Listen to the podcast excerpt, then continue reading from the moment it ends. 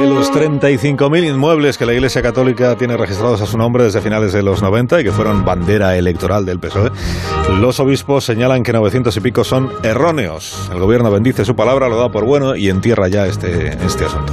Le pregunto a Onega si hubo en este caso más ruido que nueces. Fernando, buenos días. Muy buenos días, Alsina. Ya sé que las comparaciones son odiosas, pero si se compara el número total de inmatriculaciones desde 1998 hasta 2015, casi 35.000, con el de inmuebles irregularmente certificados, 965, es evidente que hubo apropiaciones indebidas, pero menos de las pensadas. Si se recuerda que toda la izquierda, también el PSOE, hizo de esto la gran batalla anticlerical del siglo XXI, es también evidente que los decibelios fueron más altos que lo que llamas las nueces.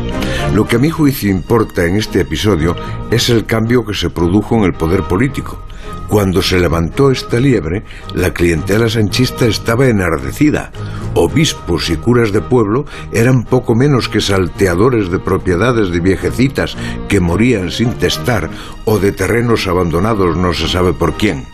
Cuando termina la batalla, Pedro Sánchez no llegó a ponerse una casulla, pero se presentó en la conferencia episcopal, no sé si rezó, pero asistió a una oración de sus ilustrísimas y dio por mejor la cifra de inmatriculaciones falsas presentada por los obispos que la elaborada por el Ministerio de Justicia notablemente superior.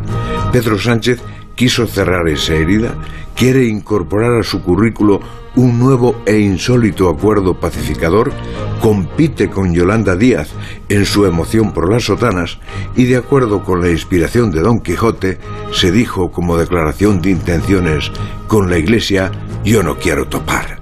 Y los obispos respondieron amén. Hasta luego, Fernando. Hasta las ocho y media.